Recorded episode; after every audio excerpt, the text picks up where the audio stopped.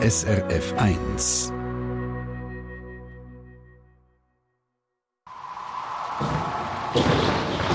SRF 1 Wetterfrage. Die Frage ist ja noch spannend, oder? Was passiert eigentlich alles in so einer Gewitterwoche? Und wir fangen an einem ruhigen, sonnigen Sommervormittag. Die Sonne scheint, es ist wolkenloser Himmel und es deutet überhaupt nichts auf ein bedrohliches Gewitter hin, das dann tagsüber sich zusammenbraut und im Verlauf des Tages zu Hagel und Zerstörungen führt. Also, die Sonne scheint und wir versetzen uns in ein kleines, liebes, feines Wassertröpfchen, das an der Oberfläche vom See ist. Jürg Ackermann von SRF Meteo. Was passiert mit uns als Wassertröpfchen jetzt? Ja, wir sind äh, gerade aufgestanden, wir sind eben das Wassertröpfchen, das gemütlich an der Seeoberfläche schwimmt. Um uns herum hat es ganz viele andere Wassertröpfchen umeinander und wir haben keine Ahnung, was eben uns den Tag durch passieren wird. Die Sonne scheint vom wolkenlosen Himmel auf uns drauf. Weil es Sommer ist, wird es uns schon langsam immer wärmer. Und wir fangen an, uns immer schneller an dieser Wasseroberfläche zu bewegen. Weil es uns dann so langsam im See zu warm wird und wir eben das Wassertröpfchen sind, steigen wir so langsam aus dieser Wasseroberfläche auf und werden zu Wasserdampf in der Luft. Also könnte man so ein bisschen sagen, wie in einem Kochtopf, wo Wasser drin ist, wo nachher aufgekocht wird, dort entsteht dann nachher auch immer mehr Wasserdampf, wenn es wärmer wird, oder? Ja, genau. So über einem Wassertopf, der über einem Herdplatte ist, dort äh, bildet sich dann äh, über den äh, kältere Luft, die über dem Wassertopf ist, so eine Wolke aus Wasserdampf, die man dann langsam sieht. Wir, uns, äh, wir befinden uns eben als Wasserteil in dem Fall in dieser Wasserdampfwolke drin. Weil es aber nicht so heiß ist wie einem Wassertopf drin, sind wir noch nicht sichtbar. Wir sind also in der sogenannten Dampfphase über dem See noch als unsichtbarer unsichtbare Wasserdampf. Erst wenn wir dann immer weiter darauf fliegen, immer mehr in die Höhe raufkommen und die Luft in der Umgebung immer kälter wird, kommen immer mehr Wasserteile, Kollegen, zu uns an und wir werden als sogenannte Wolkentröpfchen sichtbar. Aus uns wird langsam eine kleine Quellwolke. Das ist dann die Vorstufe von einer Gewitterwolke, die so als buschige Wolke am Himmel oben schwebt. Dass wir zu einer Gewitterwolke immer mehr anwachsen können, müssen dann immer mehr Wasserteile zu uns raufkommen und auch immer weiter in die Höhe aufsteigen. Und so langsam wird es uns dann immer kälter, je weiter wir raufgehen und wir fangen, fangen irgendwann an zu frieren. Wir werden zu Eis, der dritten Form, die wir als Wasserteile annehmen können. Also zusammengefasst sind wir im See flüssig gewesen, also Wasser. Dann sind wir in der Luft zu unsichtbarem Wasserdampf geworden. In der Wolke selber haben wir uns wieder verwasselt in ein flüssiges Tröpfchen und in der Wolkennitze sind wir zu Eis gefroren. Jetzt, was passiert weiter, bitte?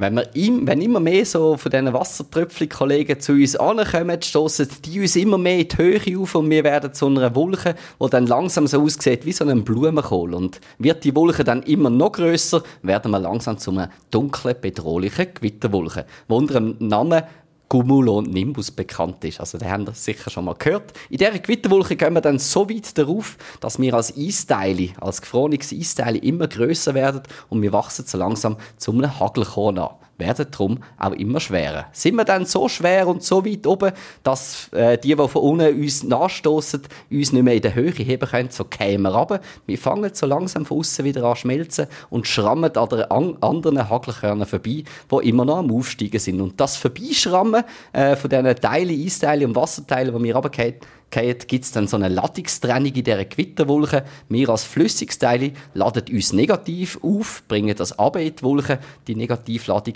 Die gefrorenen Hagelkollegen, die immer noch am Aufsteigen sind, nehmen die Positivladung mit auf. das ist zuerst mal, dass ich den Begriff Hagelkollegen Sehr schön, die gefrorenen Hagelkollegen.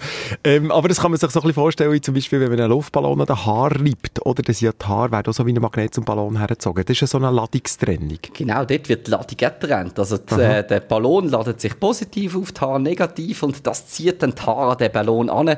Dimensionen in einer Gewitterwolke sind zwar nicht vergleichbar mit dem einfachen Experiment, aber es passiert aber etwas Ähnliches. Jetzt befinden wir uns ohne diese Gewitterwolke, sind negativ geladen, werden wir wieder gegen gestoßen, so gefrieren wir wieder und nehmen auch die Positivladung mit auf. Darum ist eine Gewitterwolke oben eher positiv geladen, unten negativ geladen und der Spannungsunterschied führt dann zu Blitzentladungen in der Gewitterwolke drin. Das sind dann Wolkenblitz. Weil aber der Erdboden auch eher positiv geladen ist, die Gewitterwolke unten negativ, gibt es auch Blitz, die von der Gewitterwolke in die Erde einschlägt und die machen sich dann mit einem lauten Donner bemerkbar.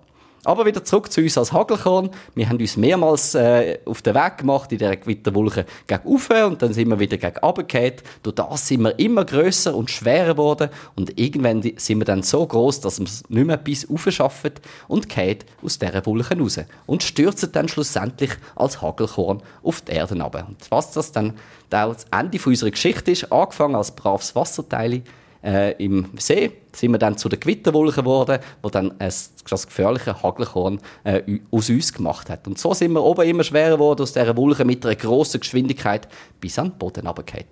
Wunderbar. Und am Boden hoffen wir natürlich, dass das Hagelkorn nichts kaputt gemacht hat. Wir fangen wieder an verschmelzen und kommen langsam wieder zurück in den See wo wir am nächsten Tag eventuell wieder das Gleiche durchmachen und unsere Hagelkollegen nachher weiter oben in der Wolke wieder treffen. Ganz herzlichen Dank, Jürg Hackermann, für die Reise in den Gewitterturm hinein. Danke vielmals. Eine Sendung von SRF1.